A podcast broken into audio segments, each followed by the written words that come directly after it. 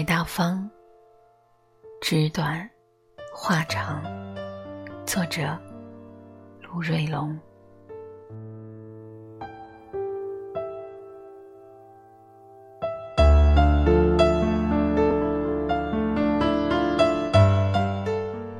已然习惯了一个人。去年二月二十一日。我独自驱车，在寒的雪里，前往复兴镇门前村，去驻村，去乡村振兴。去年六月十三日，因为一种意外，我独自离开门前。小小的车里，塞满了物事，包括我不忍丢弃的。几张过期的报纸。出的村口第一个拐弯处时，空空的道路上，我还是鸣了一声笛。去年十月十六日，我独自驱车，在秋的风里，前往水田河镇排大方村，去驻村，去乡村振兴。不为林林总总如此。事实上，在一切的文字写作里，我也是独自怀春、钟情、六甲、接生、养育、切切的、巴巴的、阴阴的。昨天我离开了派大方村，这次我的离开，是因为地方政府。驻村工作队的某种调整，还是我独自在村部二楼顶上的人字形的意大利风情的小阁楼里打点行装。打点行装，从前有外婆，后来有母亲。有母亲，是因为外婆过世了。外婆也会过世。外婆的过世，摧毁了我对童话的笃信。外婆过世后，母亲就一直代替外婆活着。我常常在某些画面里来回切换，在一种天宽地宽的自由自在里，我傻笑，或者也流泪。当然，现在我只有自己，我不小了，五十七岁，是个大孩子了。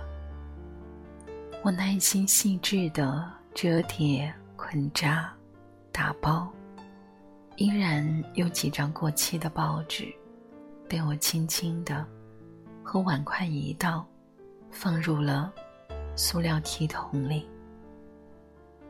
一次提三五袋，往复了四次。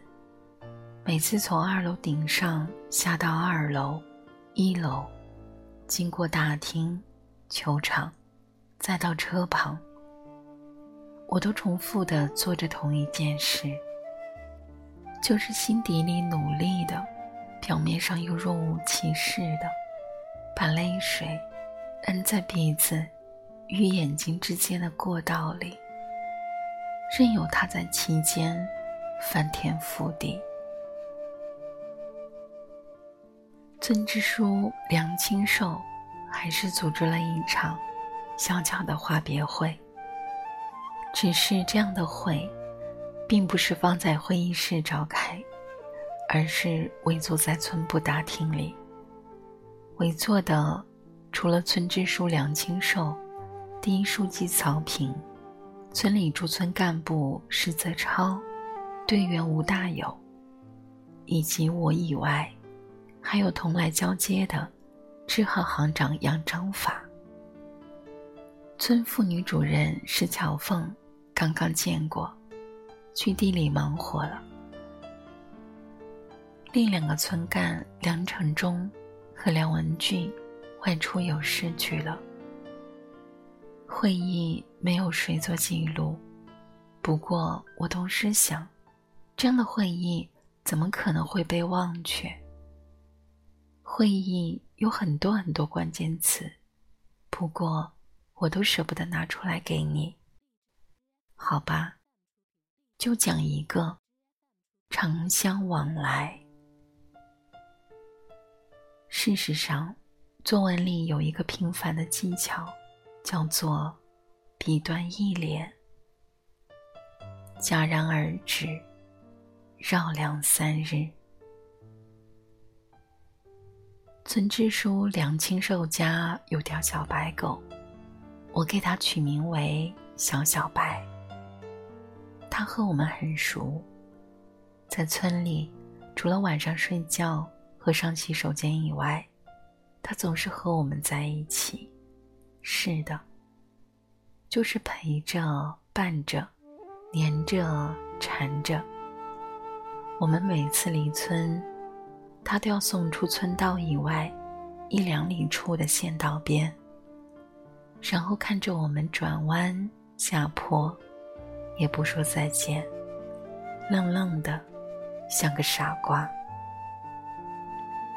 我们每次回村，一下车门，他就摇起尾巴，晃着头，又嗅又舔，亲热有加。只差没像我小时候，每每黄昏时，只要卖菜的外婆一回来，就翻她的背篓，翻粑粑，翻糖果，翻玩具。可是这次。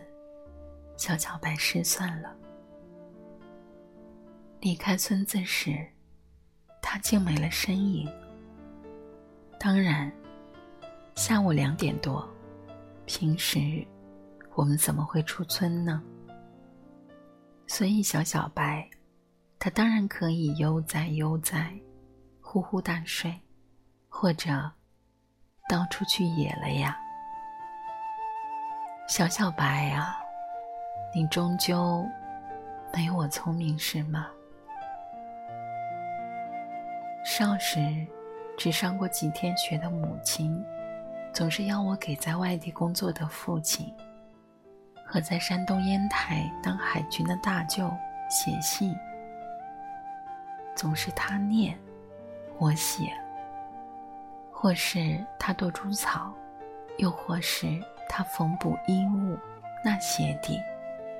但无一例外的，都是在煤油灯下。有时，他念着念着就不念了，我也乐得不写，就用铅笔挑那煤油灯盏上的灯芯玩儿。那灯竟越挑越亮，终究让我觉得会失火，进而害怕起来。每每在信的结尾处，不用他念，我都晓得怎么写，无外乎就是在外不要攒，当吃的吃，当用的用，家里一切都好，不要挂念。祝你身体健康，工作顺利。纸短话长。就此搁笔，此致敬礼，排大方，纸短，话长。